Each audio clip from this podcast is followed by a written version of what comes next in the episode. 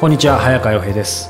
石田イラ恋と仕事と社会の Q&A 今日は第108回です。イラさんよろしくお願いします。はい、よろしくお願いします。さあ前々回も22歳だったと思うんですけど、うん。また若い女性からですね、はい。えーいただいています、えー私は同年代の友達ができません。うん。コミュニケーションは人並みに取ります話せないとか嫌われているのではないのですが気の合う人が見つけられず寂しいです通信制の高校だったので一人で勉強しバイトをして一人での時間を過ごしてきましたうん。一人で18切符青春18切符ですね、はいえーを使って国内旅行をしたり、うん。美術館クラシックコンサート、えートールペイントやフラワーアレンジメントなどの習い事をしてきました、うん。えー読書も大好きですし去年の初めての海外旅行でプラハとヘルシンキに行くなど、えー、いいですね。うん。一人でいることは苦ではなく一人でも楽しいと思えるタイプなので他人を必要としなかったのもあると思います、えー現在は看護学生をしながら趣味を楽しみ家では本と新聞を読んで過ごしています。でもそろそろ誰かと一緒に楽しみたいです、えー私の生活と同年代の人たちの生活があまりにも違いすぎて疎外感を感じますどこに行けば私みたいな人がいますか？イラさんの考える友達パートナーって何ですか？教えてくださいなるほどね。ただ、あのー一人でいる時間のパーセンテージっていうのかな？あのー人間ってそれぞれ自分にとって一人でいる時間の割合が決まってるんですよね。うんこれがゼロの人もいるじゃないですか。ね仕事でもそう。で、寝よく寝る時も寮だったり、うん。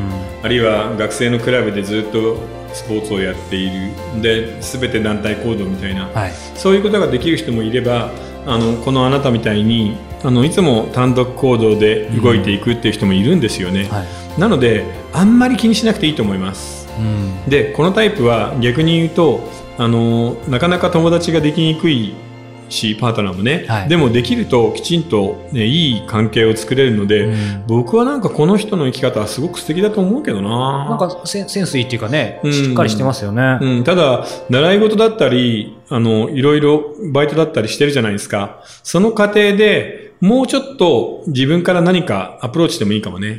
人との出会いはたくさんあったと思うんだけど、うん。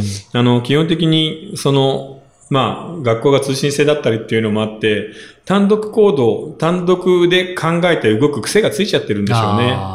なので、どこかでその癖を少し外して、うん例えば、えー、なんでしょうね、コンサートだったり、習い事だったりの時に、自分から誰かにちょっとアプローチしてうんみる。は、こういうのって楽しい素敵ですよね。はい。私はこういう、まあ音楽が好きなんですけど、みたいなことを話しかけてみたりするっていうのを、うんちょっとやってみれば、あの、いい友達ができると思うよ。そうすねで、同世代の友達なんて無理して探すことないんじゃない？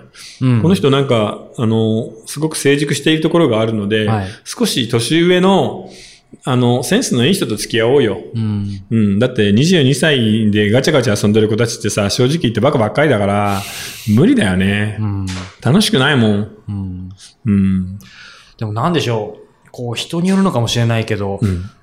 僕、僕もや、なんかこの22歳とか、うんやっぱ大学生の時、なんかちょっとそういう時期ってな、あるあるあるありますよね。あれうん何なんですかね？いや、あれもう単純に言ってしまうと、自分の社会の中での立ち位置とか役割がわからなくて、うんで、自分の力もわからなくて不安で、あのー人を遠ざけるっていう時が誰でもあるんだよね。うんだから10代の後半から20代の前半って、そういう時期なんじゃない？うん。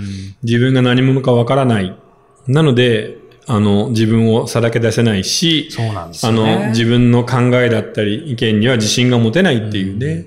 でもその時期も必ず乗り越えるし、はい今コツコツやっていることはみんな後で役に立つので、この生き方を続けながら、たまに、あれちょっとこの人いいかもっていう人には、自分からちょっとだけアプローチをかける。うん。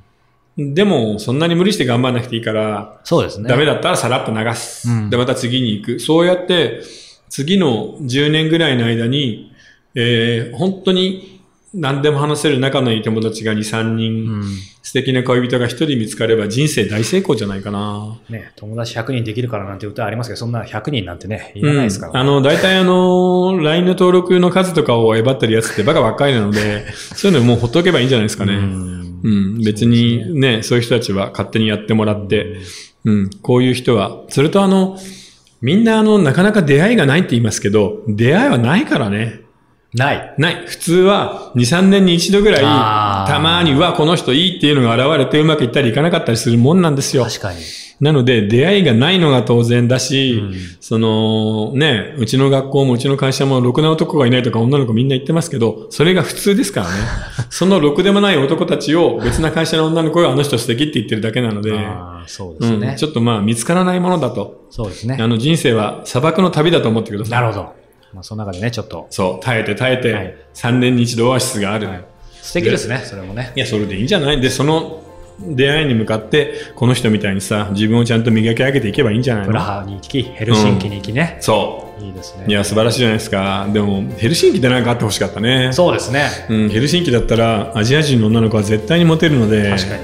ちょっともったいなかったよね。まあ近いですね。うんフィンランドですもんね。うん引き続き、えー楽しんでください。はい、頑張ってね。さあ、えーこの番組では皆様からのご質問を募集しています。また、えーイラさんと双方向でつながれるオンラインサロン世界フィクションでできているの会員も不定期で募集しています、えー詳しくはイラさんのホームページをご覧ください、うん。ということで今日は第108回でした、はい。皆さんありがとうございました、はい、ありがとうございました。